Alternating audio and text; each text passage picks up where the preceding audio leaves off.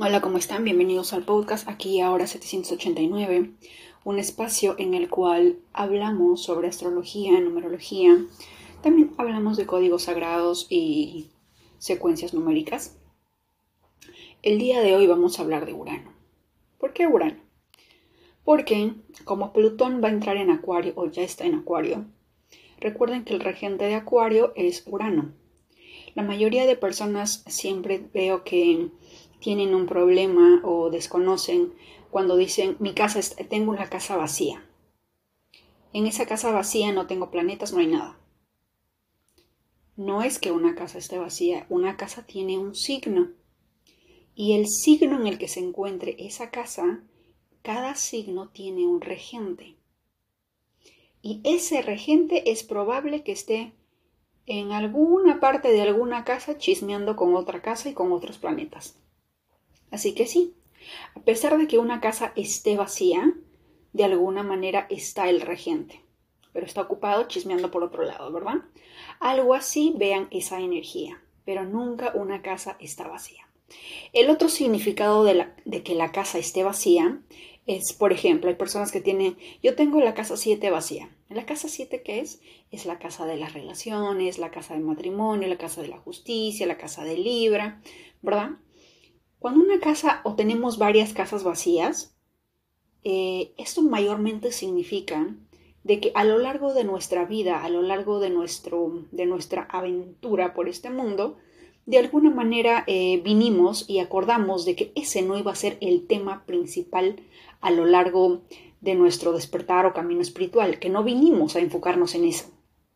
El enfoque es el nodo norte, es ahí hacia donde debemos de dirigirnos, es ahí hacia donde nos empuja, nos lleva la vida. Cada planeta, cada conexión, cada cuadratura, cada oposición, todo se va cocinando perfectamente para que al final te empujen hacia ese nodo norte.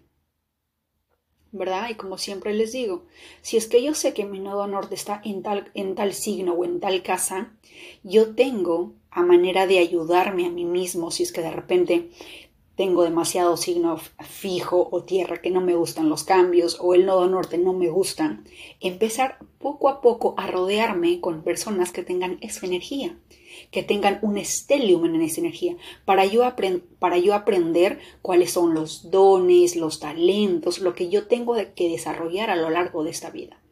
Colaborar con el universo, por así decirlo. ¿Verdad? Los que tienen nodo norte en Aries, por ejemplo, tienen que desarrollar esa, esa, ese ímpetu ariano de ser primero, de no tener riesgos, de arriesgarse, de, de siempre de alguna manera defenderse, sin pensarlo dos veces, pero lo hacen, ¿verdad? Y cada, cada signo y cada casa nos dice algo. Pero el día de hoy no vamos a hablar ni de casas, vamos a hablar de Urano. ¿Por qué voy a hablar de Urano? Porque de alguna manera en, esta temporada de Plutón en Acuario, Plutón y Urano van de la mano, son Pinky's Friends, han decidido renovar su amistad después de 250 años, que Plutón regresa nuevamente a Acuario, y van a ser Pinky's Friends, mejores amigos durante los próximos 20 años. Así que tenemos Plutón y Urano para rato. Urano, el día de hoy estaba en la ducha y estaba pensando, porque no, yo no sé ustedes, pero a mí se me cae mucho el cabello. Y estaba viendo algunos videos que decían que a un shampoo teníamos que ponerle eh, romero, canela, clavo de olor y dejarlo como que macerar cinco días y luego utilizar ese shampoo y que era buenísimo. Y yo estaba pensando, ok, pero estaría lindo que le pusiéramos todos esos productos en polvo y lo hagamos como un jabón, como un, shampoo, de jabón, un, jabón, pero que tiene la funcionalidad de un shampoo, porque sí hay en el mercado, sí hay personas que lo hacen. Y estaba pensando eso, y luego dije, voy a hacer ese shampoo porque necesito para mí.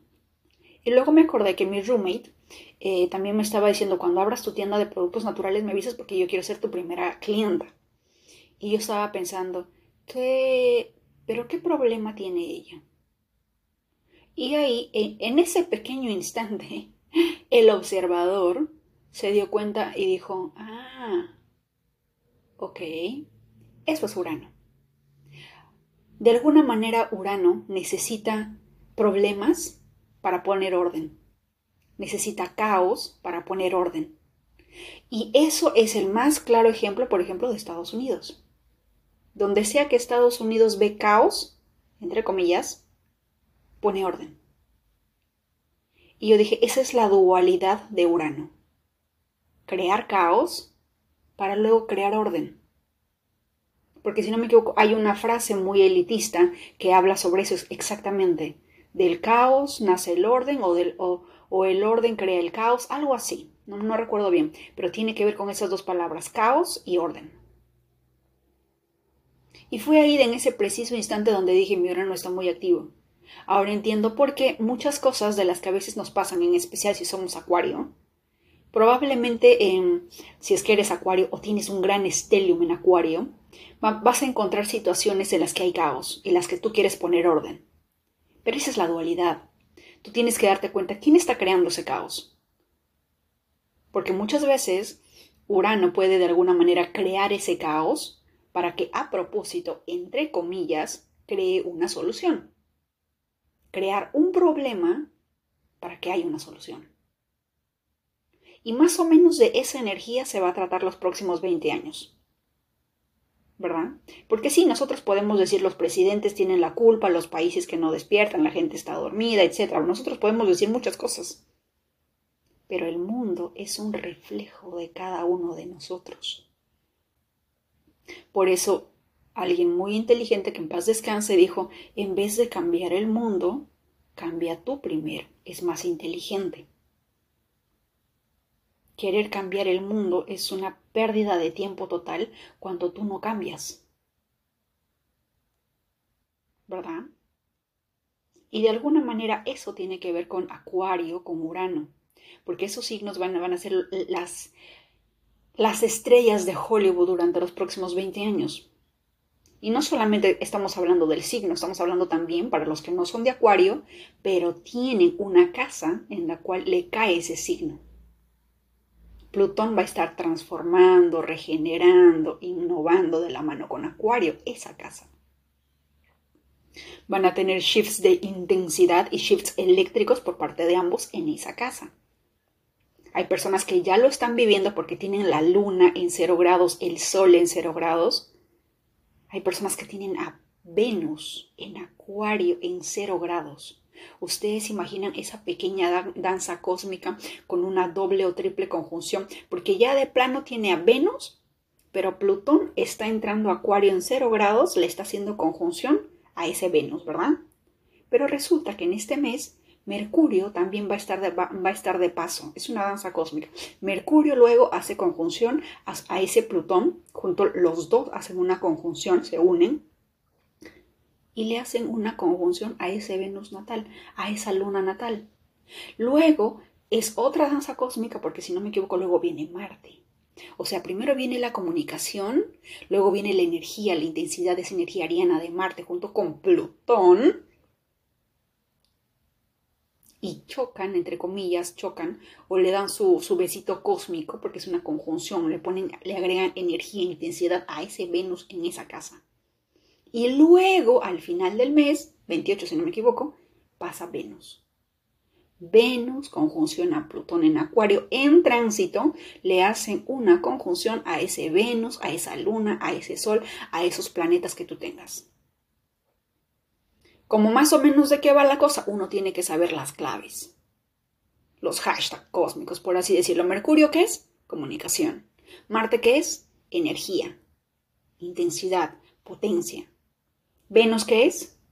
Valor, de alguna manera. Tiene que ver con la belleza, con el amor, pero más que nada con el valor, tanto valor propio como valor monetario unido a un Plutón y que le hagan una conjunción a tu Venus natal, eso va a estar fuerte. Es todo, es como una saga telenovelesca que lo vamos a vivir, en especial lo van a vivir con tal intensidad los que tienen planetas personales. Yo no lo tengo. Me hubiera encantado probablemente, porque ustedes saben que Urano, pero eh, no lo tengo. Pero hay muchas personas que sí lo tienen. Y ya se han dado cuenta de ese shift cambio energético. Se sienten totalmente acuarianos y probablemente van a sentir esa energía de querer resolver, de poner orden en su vida. Porque Acuario es eso, no es eso, orden.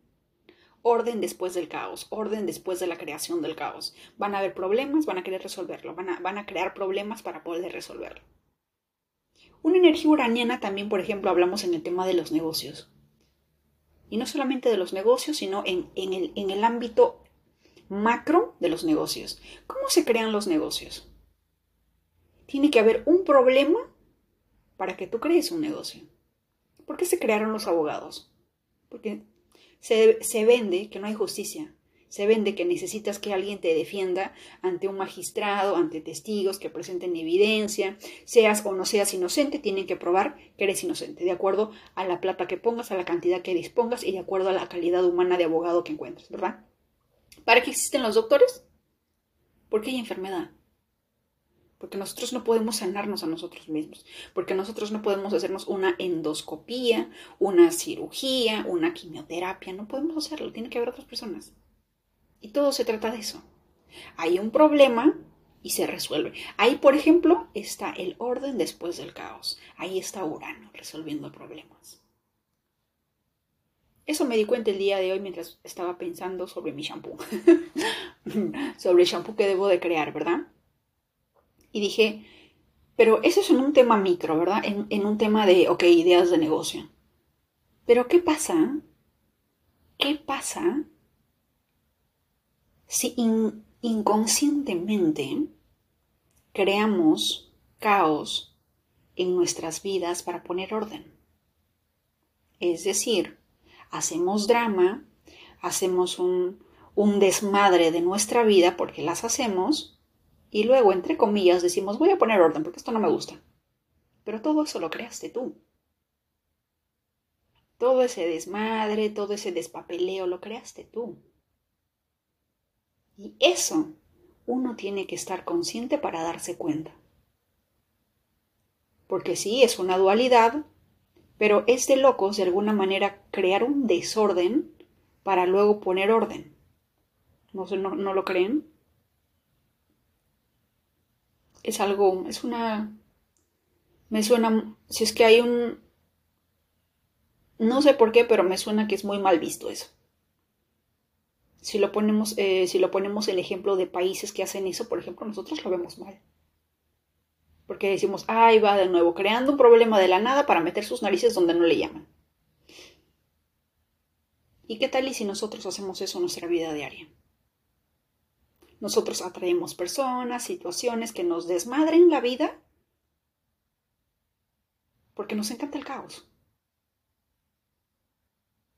Y luego todavía tenemos, tenemos eh, el descaro, entre comillas, de decir, voy a poner orden. ¿Por qué vas a poner orden? ¿Porque ya te aburriste? ¿Porque el caos que creaste no es, no es muy divertido y quieres algo más grande? ¿Por qué será? Pónganse a pensar un poquito. Cada cosa que les ha pasado, ustedes son creadores de ello, ¿o no? Pero en su mayoría somos creadores. Todos, todo es un reflejo del exterior. Como es arriba es abajo, como es afuera es adentro. Todo es una ley universal. Si es que todavía no has llegado a esa certeza en tu vida es porque todavía recién, recién estás en los pasitos bebé del despertar espiritual, del camino espiritual. Porque una de las claves del camino espiritual es darse cuenta que uno es el creador y dejamos de culpar a mamá, dejamos de culpar a papá, dejamos de culpar a la sociedad, al presidente y a todo el mundo. Y nos hacemos responsables, porque nos damos cuenta del poder que tenemos. ¿Verdad? Entonces, pongámonos a pensar en qué momento queremos todo este caos para poner orden. Eso me suena como esos, eh, esos novios que de alguna manera te hacen creer algo y, y luego intentan resolverlo. Pero es algo loco y desquiciado, ¿verdad? Yo recuerdo que a los 18 años yo tenía una expareja y un día literalmente me dijo, ¿sabes qué? Vamos a terminar. Y yo me habré quedado en plena pista, llorando unas tres o cuatro horas tratando de entender el por qué. ¿Por qué? ¿Por qué? Me tienes que decir un por qué. Si no, ¿por qué? Yo tengo que saber el por qué. Yo no sé si es muy Mercurio, Mercurio, Mercurio con Plutón, no sé, pero yo tengo que saber el por qué. ¿Verdad? Y seguía llorando y seguía llorando. Y luego de cuatro horas me dice, ¿sabes qué? Estaba, estaba probándote. Estaba probando si de verdad me querías. Eso me suena muy poco crear caos para luego orden. Y eso para nosotros es un tanto loco. Eso lo hacen las personas mm, no tan sanas. Pero es curioso que en los próximos años vamos a ver un poco de eso, porque eso es Urano. Nosotros podemos hacer eh, el orden y también el caos porque es una dualidad. Cada cosa en esta vida tiene su dualidad, pero tenemos que encontrar el equilibrio. Nosotros no podemos ir por la vida creando desmadres. ¿Con, qué finalidad haríamos eso? ¿Para hacernos sufrir? ¿Para, para hacernos llorar? ¿Para hacernos perder, eh, no sé, partes de nosotros que debemos perder? ¿Mm? Y todos los días, de alguna manera, siempre creamos caos para luego crear orden.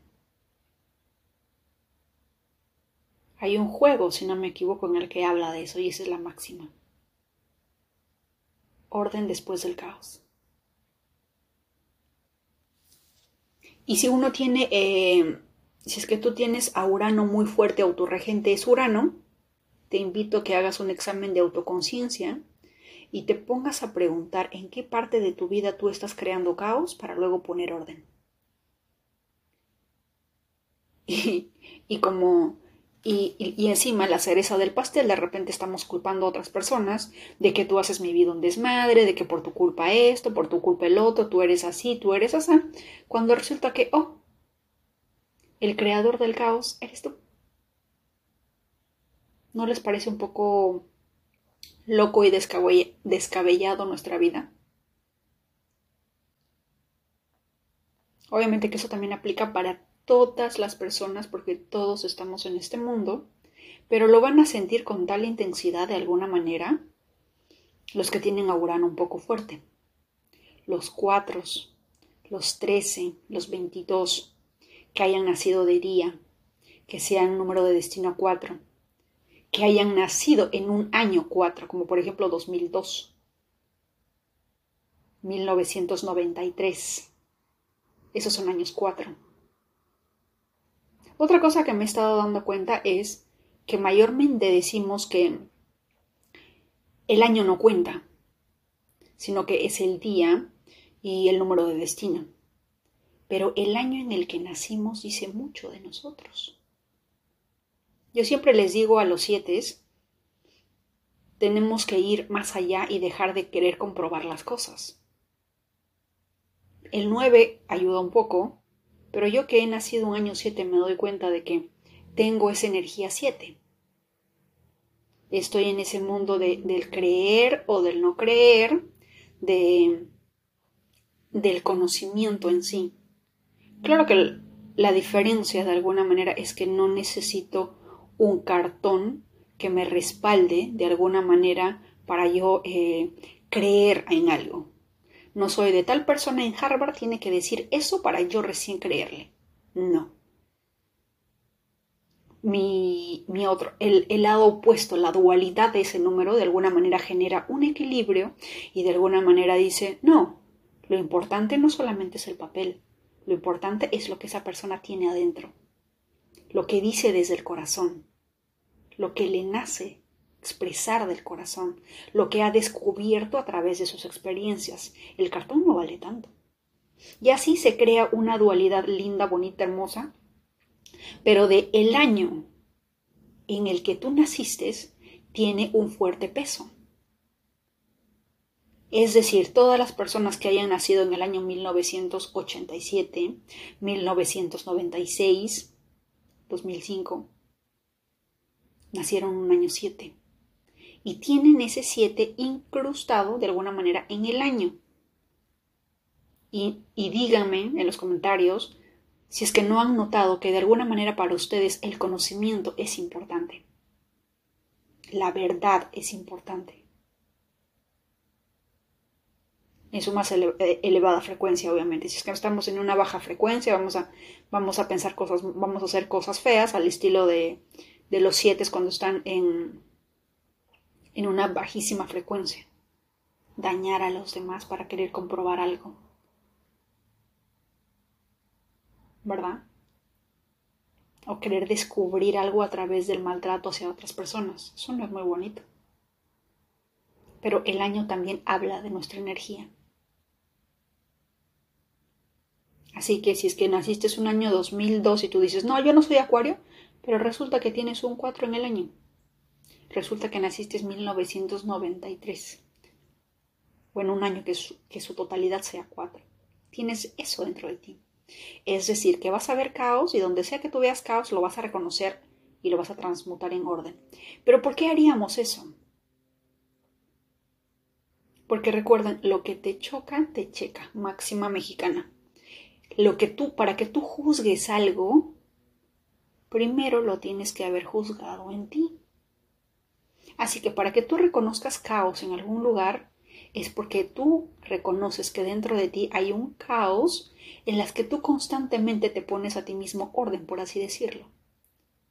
Y lo que sea que esté pasando en tu interior, pasa al exterior. Y por eso es que de alguna manera podemos reconocer eso. Mientras yo pensaba en la solución del shampoo y cómo voy a hacer el polvo de shampoo, yo decía, para yo crear un, este jabón, y poder venderle, yo tengo que saber qué problema tiene ella. Ya me estaba imaginando escribiéndole y diciéndole, ¿cuál es tu objetivo para el cabello? Que no se te caiga, que te dé brillo, que te dé volumen, porque yo tengo que tener un problema para buscarle una solución. Y ahí dije, ¿y qué pasa si esto no solamente aplica a ese champú y lo estoy aplicando a toda mi vida? ¿Qué pasa si yo estoy generando todo un desmadre para crear caos, para crear orden, perdón. ¿Mm? Y eso aplica para absolutamente todos los seres humanos. ¿Mm? Y ahí es cuando uno empieza a, a, darse cuenta y ser consciente de cosas que anteriormente no salían a la luz.